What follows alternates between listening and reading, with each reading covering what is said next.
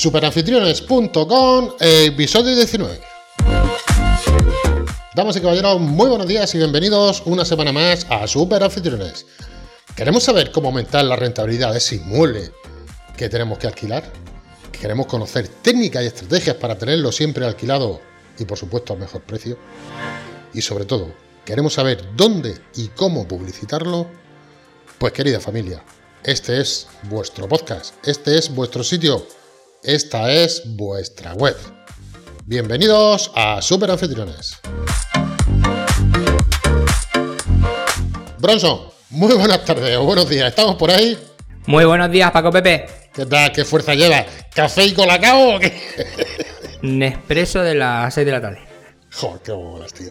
Que ya, bueno, ya lo estoy viendo que aquí grabamos a cualquier hora. Esta vez ha sido a las 6 de la tarde. Eh, vamos a ver, Bronson, ¿qué novedad tenemos hoy que contar a los que nos escuchan y por qué? Te dejo a ti la entrada del título y ahora hacemos la definición entre los dos. Bueno, pues hoy venimos a un poco a informar a nuestros propietarios, ¿vale? De alquileres, sobre todo de, exclusivamente de viviendas con fines turísticos, el nuevo reglamento con el, tema de Hacienda, de fiscalidad, a través del modelo de 179. Perdona, Bronson, ya cuando has dicho la palabra Hacienda, ya se me han erizado los pelos de la cabeza, lo que no tengo, tío. No te preocupes, a través de la agencia tributaria. Ay, ya me molas. Eso ya parece que me la dado Ah, más que suave. verdad que desde que le cambiaron el nombre parece. Sí, sí. No sé, algo. Eh, igual como Francisco José y Paco Pepe, igual, pero no es lo mismo. Francisco José es muy serio. O sea, eso es muy serio. Paco Pepe es para los amigos. Vamos a hablar, como bien has dicho, del modelo 179, que si me permites, vamos a decir la definición tal cual que, y para qué sirve, ¿no? Que es una declaración informativa trimestral de la cesión de uso de viviendas con fines turísticos. Esto es el modelo 179. Pero la pregunta es, ¿quién debe presentar este modelo Bronson. Haznos un poquito de historia antes de contestarnos esta pregunta para ponernos un poco en liza, porque parece que ha salido hoy, pero no ha sido así. Bueno, eh, la obligación eh, la tenemos ahora a partir del 26 de, de junio del 2021. Pero esto ya, ya ocurrió eh, hace un par de años. Hubo un defecto de forma, que se llevó hasta el Supremo y se ganó y se dejó de hacer. Vale. Prácticamente no dio tiempo a adaptarse. ¿Vale? ¿Por qué? Porque todos sabemos que a través de esta orden de Hacienda y demás hay un periodo de adaptación donde, bueno, donde todo el mundo intenta adaptarse, es un tema complicado, software y demás que ahora todo el mundo lleva, y todas las plataformas tuvieron que, que adaptarse, ¿vale? ¿Qué es lo que pasó? Pues que vino una sentencia, rompió el esquema, rompió todos los planes y se, y se quedó ahí otra vez en el tintero.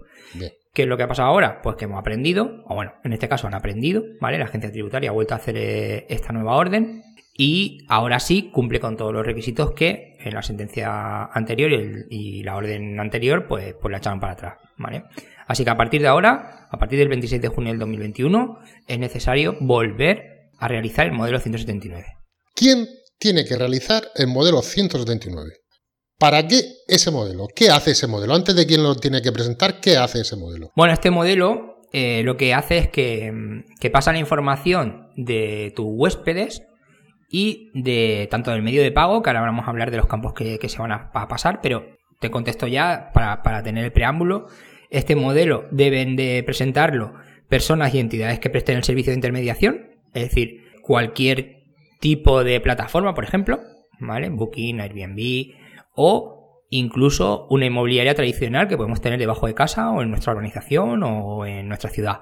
Esas plataformas online como offline están obligadas a acceder, ahora hablamos de los datos que, hay que ceder, y hay que informar, en este caso la agencia tributaria a través del modelo 130, eh, perdón, 179 eh, de manera trimestral, igual que se rellenan los modelos 330, IVA, IRPF y alquileres y todo eso, y retenciones, pues en este caso esas empresas de intermediación tienen la obligación de, informar con, el- con toda la información de nuestros huéspedes. Es decir, en realidad nosotros no tenemos que hacer nada. O sea, yo, eh, yo tengo un piso para alquilar, yo soy, tengo una vivienda para alquilar y yo la alquilo a través de una plataforma, como es el caso de Airbnb, pero yo no tengo que hacer nada. Se encarga, es Airbnb la que le da la información de mis huéspedes a la agencia tributaria. ¿Correcto o no? Eso es el modelo 179. Eso es, pero queremos informar de que esa información va a estar, va a estar ahí, va a estar latente, va a estar muchísimo más controlada. El motivo de este decreto, pues, es para aflorar toda esa economía sumergida que puede, que puede haber y también se habla de tener un control de realmente el rendimiento y lo que aporta este tipo de viviendas a, a nuestra economía, que también va a ser la manera de tener controlada pues, pues realmente lo que se genera y poderlo comparar con otros tipos de alojamiento. Recordamos que esto solo se va, se va a ofrecer en viviendas de uso turístico, ¿vale? Depende de la comunidad, se llama una manera o de otra, pero todos entendemos lo que es un alquiler pues turístico por, por espacios cortos de tiempo Quedan excluidos otro tipo de alojamiento, como pueden ser los hoteles, como pueden ser los apartamentos turísticos que van por otra legislación, como pueden ser casas rurales. No, en ningún caso se habla de eso, se habla simplemente de lo que son las viviendas de uso turístico y demás. Tenemos claro que, son las personas y entidades que presten el servicio de intermediación. Y muy importante, hay que hacerlo incluso, si esto es curioso, si la cesión es onerosa o gratuita. Oh, no, yo le dejo la casa a no sé quién de manera gratuita. Pues incluso en ese caso, bueno, pues ya se sabe que si es gratuito puede haber ahí una ligera sospecha, ¿no? Pues. ¿Qué sospecha? Bueno, pues de que haya habido una, una transacción económica. Incluso en ese caso, si se utiliza alguna de estas plataformas o alguna de estos intermediarios, está obligado a transmitir los datos tanto de uno como de otro. Seguimos con tu respuesta, es bastante larga, ¿vale? Respecto a los datos que se van a ceder, que nuestro prestador de servicio, ya sea Airbnb, Booking o la inmobiliaria Pepito, eh, los datos que se van a ceder va a ser la identificación del titular o de los titulares, si es un matrimonio o una... En este caso de Paco Pepe. En este caso de Paco Pepe. ¿Del titular quién es? ¿A quien yo se la alquilo o yo como...? Al titular de la, de la propiedad o la explotación, porque recordamos que, que, que puede haber una persona que sea la parte explotadora de ese alojamiento, ¿vale? Pues la identificación de ese titular o explotador es uno de los datos que se van a tener que pasar, pues su nombre y su DNI. Luego, la identificación del inmueble, pues la dirección y dónde está, la localidad y todo eso. Los datos de la finca que están publicados en la plataforma, los datos de mi finca, básicamente. Y sobre todo, y es por el dato que nos tiene la agencia tributaria un poco más controlado, es con el tema de la referencia catastral, que también es uno de los datos que hay que registrar en, en, el registro de turismo de cualquier comunidad. Entonces ya ahí tenemos varios datos que son, son el denominador común de todas las operaciones. Un caso también que también hubo bastante polémica es que también sabemos que a través del consumo eléctrico en la factura de luz viene la referencia catastral. También por este motivo. Y fíjate todos los datos que, estamos aportando y que están controlados por el tema a, mayor ocupación y mayor actividad, mayor consumo, mayor control. Otro dato de que hay que pasar, el número de días que se ha disfrutado de la vivienda. Es decir, ya tenemos identificado al propietario, al titular, tenemos identificado la, el inmueble y eh, nos van a identificar el número de días que se ha disfrutado la vivienda. Otro dato que se va a pasar, el importe de que se ha pagado. El número de contrato que se ha firmado, ¿vale? O el, tipo de contrato que se ha firmado. La fecha de inicio de la cesión. La fecha de la intermediación de, esa operación. Y eh, el medio de pago utilizado. Es decir, que con todo esto... Y los datos, me falta uno. Los datos del inquilino también, ¿no? Los datos del inquilino también, sí. Sí. Los datos del inquilino también. Y la medio de pago, tiempo de estancia y todas esas cosas. Y ahora lo que tenemos que tener en cuenta es que todos estos datos van a estar eh, muchísimo más controlados que hasta ahora. ¿Qué es lo que tenemos que controlar nosotros? Pues que esos datos que, van a estar cedidos durante todo el año, al año siguiente, que es cuando, cuando nos toca a nosotros hacer la declaración de la renta, cuadrar que no haya. A mí, a mí, a Paco Pepe. ¿No? A mí, que yo tengo, yo soy el, que el dueño de la vivienda. Sí. ¿Yo qué tengo que hacer al año siguiente? Bueno, pues lo que tienes que hacer, Paco Pepe, es el año que viene tener, tú tienes la obligación de presentar tu renta, tu modelo 100, como cada año, y lo que tienes que hacer es extraer, yo siempre aconsejo extraer el resumen que te proporciona eh, este tipo de plataformas, sobre todo las más, las más comunes, sacarlo, comprobar que todos los datos están correctos y aportarlo en tu, en tu renta modelo 100 al año siguiente. Con lo cual, no tienes que hacer nada. No tengo que hacer nada. Lo mismo que estaba haciendo hasta ahora, los ingresos que tengo de mi apartamento turístico, coger y igual que hacía el año anterior y anterior anterior, declararlo. Lo único es que ahora si algún año se me olvida declararlo, pues por cualquier circunstancia, por el tema, eh, tenemos follones del bicho, COVID o lo que sea, pues que tengamos en cuenta que hay que hacer una complementaria informando a Hacienda. Agencia tributaria. Informando, oye, que se me olvida tal. Y si no lo hacemos, pues Aquí no vamos a decir el riesgo que corremos todos, lo sabemos. O sea, estos datos son, hay que ser transparentes. En los años que tuve, que bueno, que estuvo esta, orden vigente, ¿vale? Que fue poco tiempo. Yo en ese año tuve clientes que vinieron a hacer una consulta en el tema de que les había resultado extraño de que Hacienda tenía los datos de los importes decir, no lo sé seguro, ¿vale? Pero supongo que haría una campaña eh, informativa diciendo, tengo el modelo 179 que estaba vigente, que se puede hacer, ¿vale?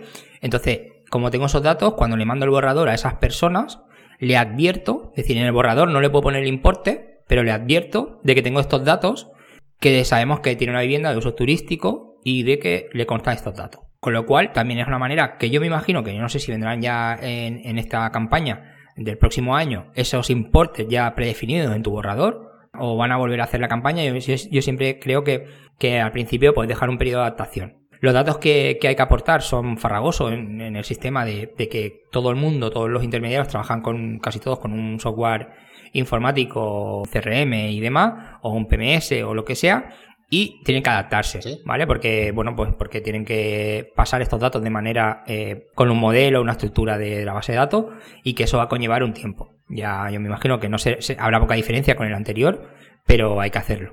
Y si eres intermediario, es decir, que ya solo, también no solo lo hablamos por el propietario, sino que si eres intermediario y tienes una agencia inmobiliaria intermedia en este tipo de operaciones, pues que también sepa que tienes que rellenar ese, en este caso sí, tienes que rellenar el modelo 179. Pues, Bronzo, blanco y en botella que sepamos que existe ese modelo, que se está poniendo en funcionamiento y que probablemente la agencia tributaria el año que viene nos informe para que no se nos olvide que, bueno, que tenemos que declarar en nuestra declaración de la renta, como estamos haciendo hasta ahora, nuestros ingresos de nuestro alquiler turístico.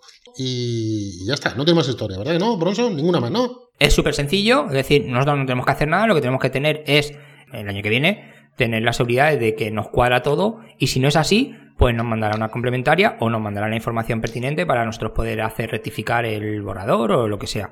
Pero es importante tener conocimiento de que eso va a suceder a partir del 26 de junio, que la primera declaración se va a hacer en octubre, ¿vale? Porque los periodos se van a hacer de manera trimestral. Ahora tocaría el 20 de julio, solo para ese periodo del 26 al 30, ¿no? De junio, que tiene 30, pues sería el primer periodo, pero lo van a dejar, lo van a aplazar para hacerlo todo en el primer, que el primer módulo sea en octubre que coincide, el 20 de octubre, y que coincide con el periodo estival fuerte que vamos a tener de reserva. Es decir, que, joder, han dado en el clavo en el sentido de aprovechar, en aprovechar la temporada. Han pasado de no tener ningún dato a tenerlos todos en cuestión de tres meses.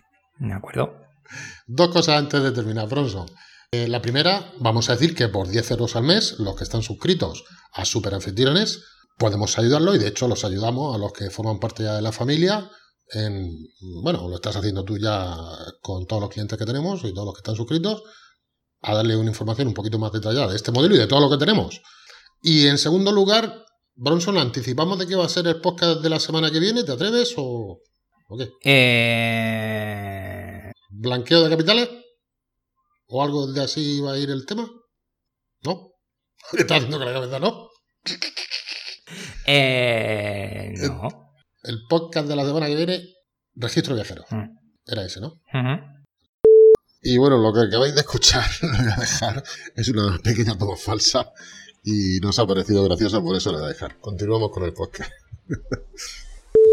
vale, y ya la segunda cosa, Bronson, eh, ¿te atreves a anticipar de qué va a ser el podcast de la semana que viene o...?